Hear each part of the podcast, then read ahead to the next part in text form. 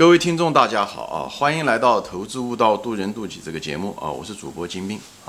今天呢，我就是谈谈一个呢，就是也是回答网友的一个问题啊，就是同质化的行业可以有护城河吗？这地方同质质就是质量的质啊，就是就是大家的产品品质都差不多，没有什么差异化，这讲的是这个意思啊。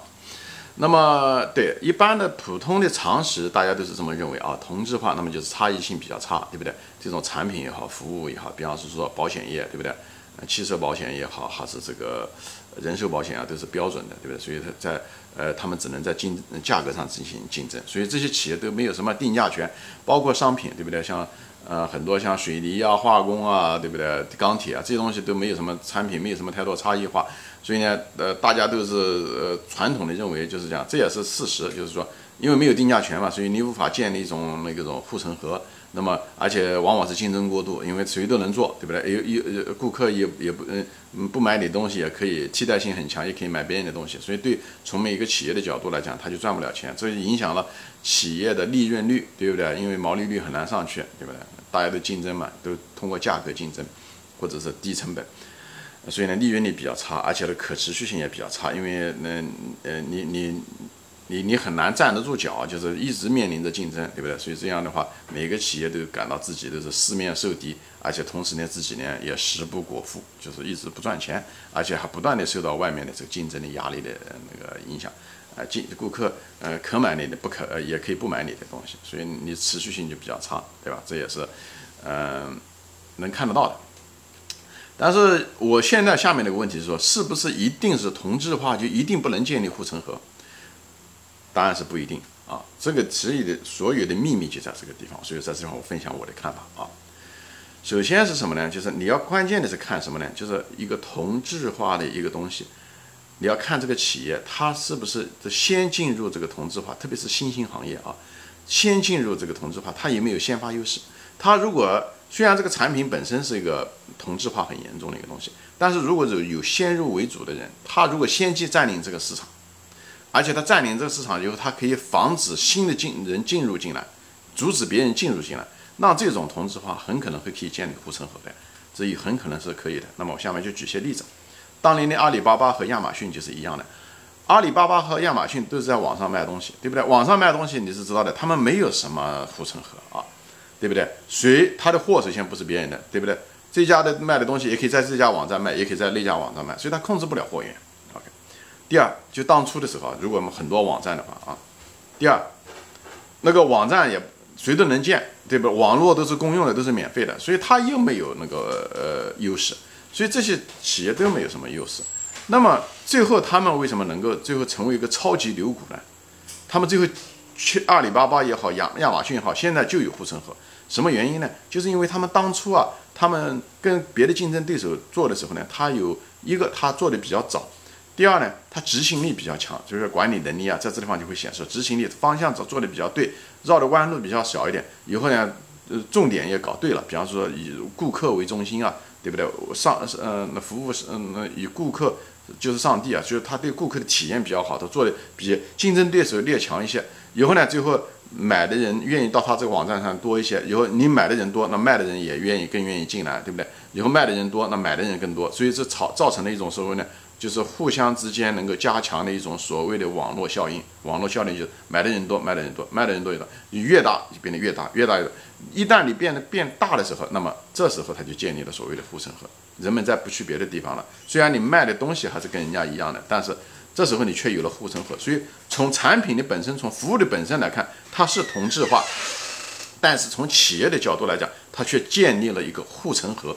所以呢，这时候的时候，阿里巴巴也好，亚马逊也好，它就可以收商家一些很多费用，而且商家别的地方还去不了，因为别的网站都被一个个的被给干掉了。嗯，那些嗯流量比较小的那个网站，哎，他就做不了生意，人家就不愿意去那些商家不愿意去那种流量小的网站。这时候他们就建立了这所谓的护城河。所以，那么别的。那个竞争对手很难颠覆它，就是那这是线上对不对？线下当年的时候，像美国的沃尔玛公司也是一样，当年它建立起来的时候也是一样的，它也是对不对？呃，通过造假线下零售也是一样的，东西卖你你那这商家也可以这给这个零售店卖，也可以给另外一个零售店卖，但是他在做这个过程中的时候，他在效率上有一定的提高，对比方他进货啊，他对他的那个。呃信息系统啊有一定的提高啊等等，在在经营和运营层面上面进行一些效率上的提高，以后把它成本稍微降低一点点，他卖的东西稍微比人家那个，以后虽然他没有什么。也是同质化服务，卖的商品都跟人家一样，但是它的成本会略微降低，最后慢慢把竞争对手淘汰掉。一旦把竞争对手淘汰了，这时候他就可以提价，而且那时候他也可以要求降低嗯那个房租等等，这时候他就产生了他的所谓的护城河，对吧？我再举一些别的例子，比方说水泥吧，水泥是一个同质化很严重的一个东西，对不对？水泥嘛，不就是沙子嘛，对不对？和粘土。那么。像中国的一家叫什么田螺水泥还是什么？就举个例子，不，他在这个地方建了那个，他如果是第一个在那个地方建的，对不对？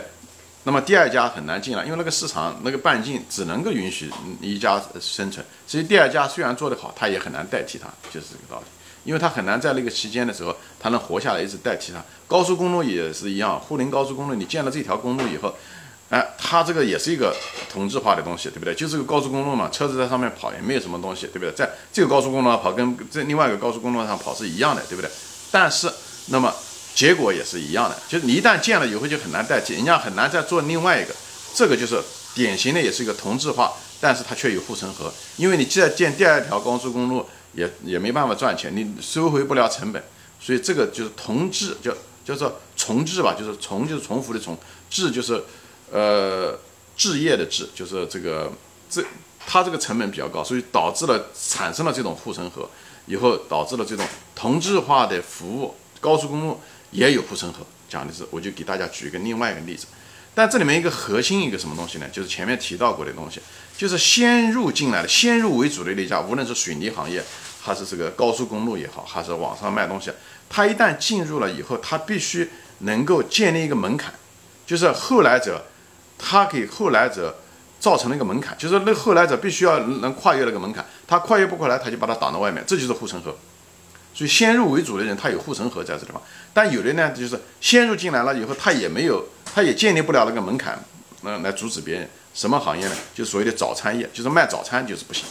所以早餐行业行业虽然很大，我在别的节目中提过，但它一个最大的问题，它同质化比较厉害，对不对？就早上卖包子、油条。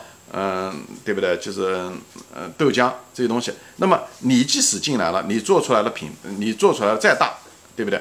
那么你明天有一家人，对不对？他也开了一家，在街边上开了一家，他同样同样跟你竞争。你基本上先入进来的人对他没有什么竞争优势。那所以这就是为什么早餐业没有见到龙头股，基本上没有，连个企业都没有什么大的企业，就在这，因为他先入为主，规模做大。不会给它造成护城河，在这个地方就不行。所以这地方的核心就是说，哎，门槛不能低。一个同质化啊，这本身就是一个，就是这个不好的东西。如果门槛再低，那么不断的有后来的人进来，所以餐馆业本身也很难产生龙头股，也有跟这个有关系。就是因为餐馆进入餐馆的门槛低，所以人家会进来。你好不容易占领的市场。最后有可能就会被别人侵蚀掉一部分，啊，大家最后导致的结果，大家都不赚钱，好吧？那么海底捞干了一件什么事情？海底捞做的时候，它不只是拼它的食品做的多好，因为食品这东西你总能找到大厨，你的那个菜单别人也能复制出来。但是海底捞靠的是服务，这个就是它的差异化。那这地方就因为这差异化嘛，所以这不是讲到的同质化的问题。所以海底捞就在一个同质化很强的一个行业中做差异化。哎，这是他的一个策略，就是通过服务，通过企业文化，因为企业文化是很难复制的，所以他通过这个东西来建立他的护城河。所以我这地方就顺便给大家提一下子，好吧？那么，所以在这个地方就是给大家一个心得啊，就是什么呢？